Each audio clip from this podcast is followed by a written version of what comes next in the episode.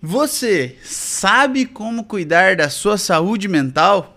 Vem comigo, que eu vou te dar três dicas sensacionais a partir de pensadores. E é claro, a última é sensacional.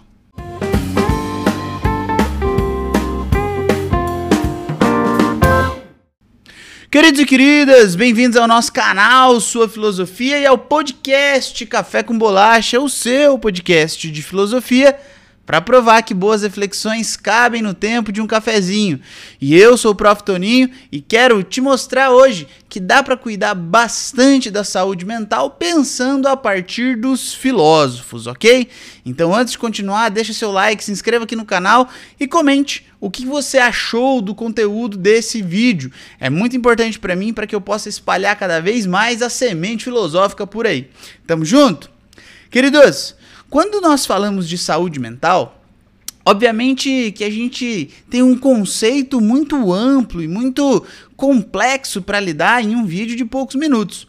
Mas, no geral, a gente está falando numa espécie de sentido e de intenção direta em cuidar do nosso equilíbrio mental ou da nossa parte emocional, a nossa parte toda cognitiva, toda a ideia que não diz respeito somente às partes físicas, mas também às nossas faculdades mentais, emocionais, cognitivas, enfim.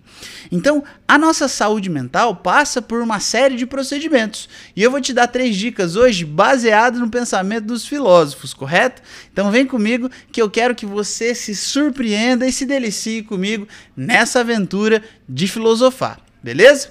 A primeira dica é a dica sensacional baseada na filosofia aristotélica. A filosofia aristotélica, quando a gente está falando de ética, tem um conceito muito bonito que é o conceito de virtude. O que é virtude? É a força racional para bem agir. É quando eu controlo as minhas paixões e faço a ação mediante uma escolha que pensa numa régua. Qual régua é essa? De um lado da régua eu tenho o excesso, de outro lado da régua eu tenho a falta. O que é uma ação virtuosa? É aquela que pensa na situação qual é o melhor, qual é o mais equilibrado, qual é o correto mediante a não declínio as minhas paixões, mas também ao conduzir-me para a felicidade. Então vamos deixar um pouco mais claro. O que seria essa régua? Vamos pensar hoje, se é segunda-feira, dia internacional do fazer dieta, do voltar para academia. Vamos lá. Seria prudente que uma pessoa voltando para academia pegasse a maior quantidade de peso possível, ou seja, na régua, iria para o excesso? Seria prudente? Não seria. Porque ela poderia se lesionar, ela poderia ficar com muita dor o que impediria de, ela de ir no segundo dia, de continuar, por assim dizer. Ou vamos pensar em outra situação. A pessoa fala, vou ir para academia hoje. Ah, não, deu preguiça, não vou não. Então ela vai para falta. Ou seja, na régua, ela sai do excesso e vai para falta. Alguma dessas duas decisões é prudente? Aristóteles dirá, claro que não. Por quê? Porque nem o excesso nem a falta te conduzem a uma ação virtuosa ok? Então, quando a gente fala de saúde mental, o primeiro passo a se permitir pensar é: as minhas decisões têm feito equilíbrio entre o excesso e a falta? Pensa em qualquer situação da vida, assistir série da Netflix. Pô, o excesso faz mal, mas ficar sem assistir também não é legal. Ah, pensa aí, sei lá, se divertir com os amigos. Pô, de segunda a segunda, todos os dias, não tem dinheiro que aguente, não tem saúde que aguente. Mas pensa também, nunca vê-los.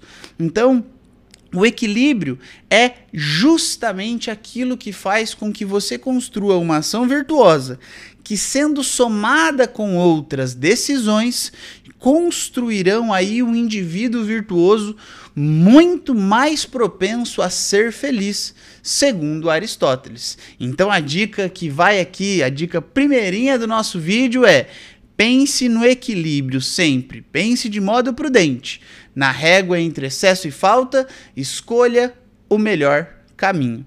Prof, sempre é o do meio exatamente? Não. Pensa aí, por exemplo, na questão comer chocolate.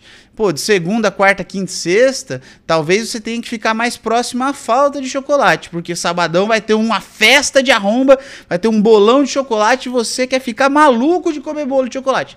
Rebenta. Aí é durante a semana a sua reguinha vai pro, pra falta, lá no final de semana ela vai pro excesso, depois ela volta mais ou menos no meio, e aí sim você constitui o equilíbrio. Beleza?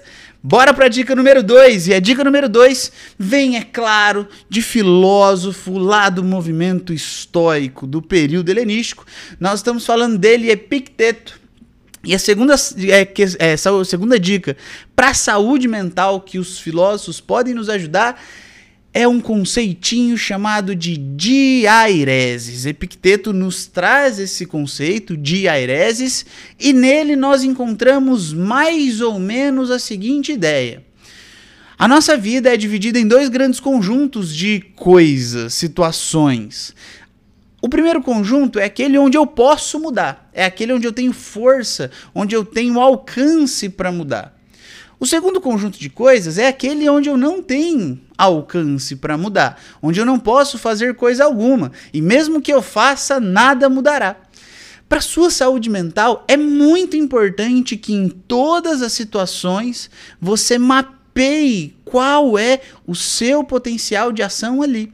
Vamos pensar o seguinte: ah, dietona, academia, o que, que eu posso fazer?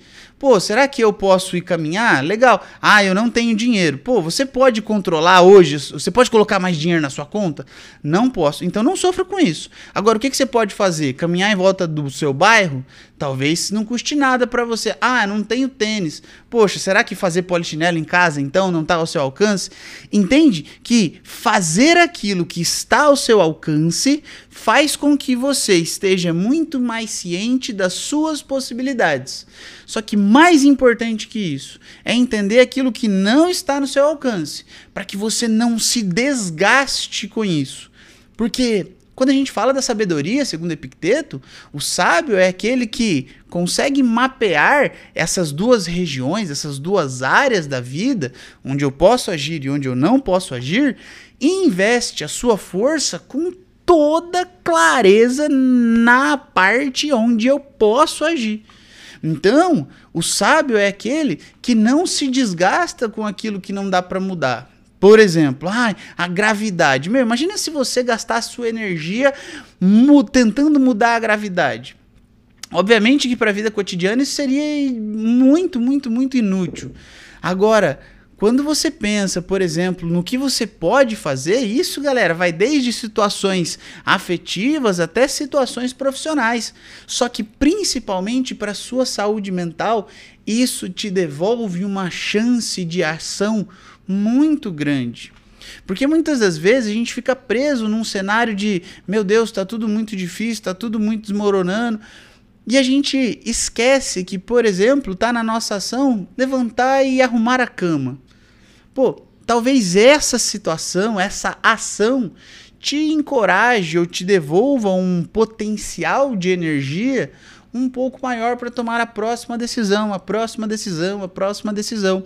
Então eu te desafio a sentar mesmo em frente a uma folha e desenhar dois grupos aí, dois círculos e dentro do primeiro, você colocar quais são as coisas que eu posso fazer hoje para melhorar minha vida. E aí você anota no outro, quais são as coisas que estão hoje me atormentando, me causando problema, angústia, mas que eu não posso mudar. E aí você coloca ali. E você vai ver que é um trabalho difícil, que você às vezes vai pagar de um, vai passar para outro, pagar do outro, passar para um, mas que no final das contas te traz uma clareza sobre suas ações que é indispensável. Beleza? Então, dica número 1 um lá com Aristóteles: prudência, nem excesso nem falta. Dica número 2: mapear qual é a região onde você pode agir para que você possa gastar, investir a sua energia naquilo que realmente te trará melhorias. Agora a dica número 3, a dica máxima, a dica maravilhosa, que já tem um vídeo aqui nesse canal falando sobre isso e que eu quero trazer para vocês a reflexão que vem do Viktor Frankl, que significa construção de sentido. Galera, quando a gente fala sobre a construção de sentido, isso é muito sério, principalmente falando aí da nossa geração, essa geração que está acelerada, que está a todo momento querendo algo. Por quê? Porque ao falar sobre a construção de sentido, eu preciso olhar para aquilo que eu sou hoje. E ao olhar para quem eu sou hoje, eu preciso entender onde eu quero chegar. E por quê? Não foi nenhuma nem duas, mas milhares de situações onde eu vejo os meus alunos me dizendo que se sentem perdidos. E esse sentir perdido, é, eu associo muito com ir viajar sem saber para onde a gente está indo. Quando você não constrói um sentido para sua existência, é mais ou menos isso que acontece. Ô prof, mas você quer dizer então que eu construo para onde eu vou? Pois é, pelo menos a ideia sim, você constrói a ideia de para onde você quer ir. Isso não significa necessariamente que você chegará até lá, mas isso te devolve uma clareza sobre os seus passos, e aí eu estou dizendo seus passos mesmo. Hoje, por exemplo, quando você levantou de manhã, se você tiver um sentido para tudo que você faz, talvez as coisas se transformem muito mais suportáveis. Presta atenção, não estou falando agradável. Porque, por exemplo, eu, Antônio, estou numa ideia, construir ali o meu sentidinho, e dentro do meu sentido tem uma alimentação mais saudável. E hoje eu vou comer um potão de salada. Isso não torna aquele potão agradável, mas ao comer aquele pote, eu sei que eu estou realizando um passo para a construção do sentido. É igualzinho abastecer o carro na estrada. Fui para a praia, abasteci o carro. Não é agradável ter que pagar 200, 300 reais de combustível. Contudo, é extremamente entendível porque eu tenho que fazer isso, porque se eu não colocar o combustível, eu não chego no meu destino. Da mesma maneira, comer meu pote de salada. Não é saboroso, não é delicioso como um bacon, uma pizza, um lanche, mas o meu sentido me leva para lá. Então, ao pensar sobre isso, nós construímos sentido sobre a vida e ao construir sentido sobre a vida, as nossas decisões ficam mais claras. Não falei mais fáceis, não falei mais prazerosas, eu falei mais claras. E aí a gente entra num grande passo que é a sua capacidade de dizer não. Quando você constrói o sentido, fica mais fácil de dizer não e fazer focar, se delimitar para aquilo que realmente, para aquilo que realmente vai te fazer construir o sentido. Então, eu vejo as pessoas hoje muito sedentas em fazer muitas coisas, porque elas não sabem necessariamente para onde estão indo. Então elas querem fazer a máxima possível, a máxima quantidade de coisas possíveis para que elas possam talvez achar um sentido nas coisas que estão fazendo. Quando o mais sábio, segundo Vitor Frankl, é o contrário. A construção desse sentido, a construção dessa ideia teria que vir antecipadamente para que a gente possa, aí nos próximos passos, ir identificando. E aí, é claro, construindo, reformando e reconstruindo o nosso sentido. Para que a gente possa, tal como Heidegger diz, somos projeto. E entender que somos projeto e ir vivendo esse projeto na medida em que projetamos ele correto? Então essa é a terceira dica, construa sentido para que você possa ter uma grande chance de agir com clareza, evitando assim o excesso de coisas na sua vida, te dando a chance de dizer não para as coisas certas, para que você construa a sua própria história, aquilo que você deseja. E não tenha nenhum medo de reformar esse sentido, porque é assim que a vida é. Construir, reformar, refazer, às vezes ter que colocar tudo abaixo para ir recomeçar, beleza? Então essa é a terceira dica baseada num livro Em Busca de Sentido de Viktor Frankl, correto? Temos então os três pensamentos filosóficos que colaborariam aí, que colaboram e vão colaborar para seu, para sua saúde mental. Prudência com Aristóteles, Diareses com Epicteto e Sentido com Viktor Frankl. Um grande beijo. Te desafio a me dar um feedback lá nas redes sociais, arroba Toninho, para que você possa, assim como eu, progredir, estar cada vez mais anexado ao sentido da sua vida. Tamo junto? Tchau, tchau!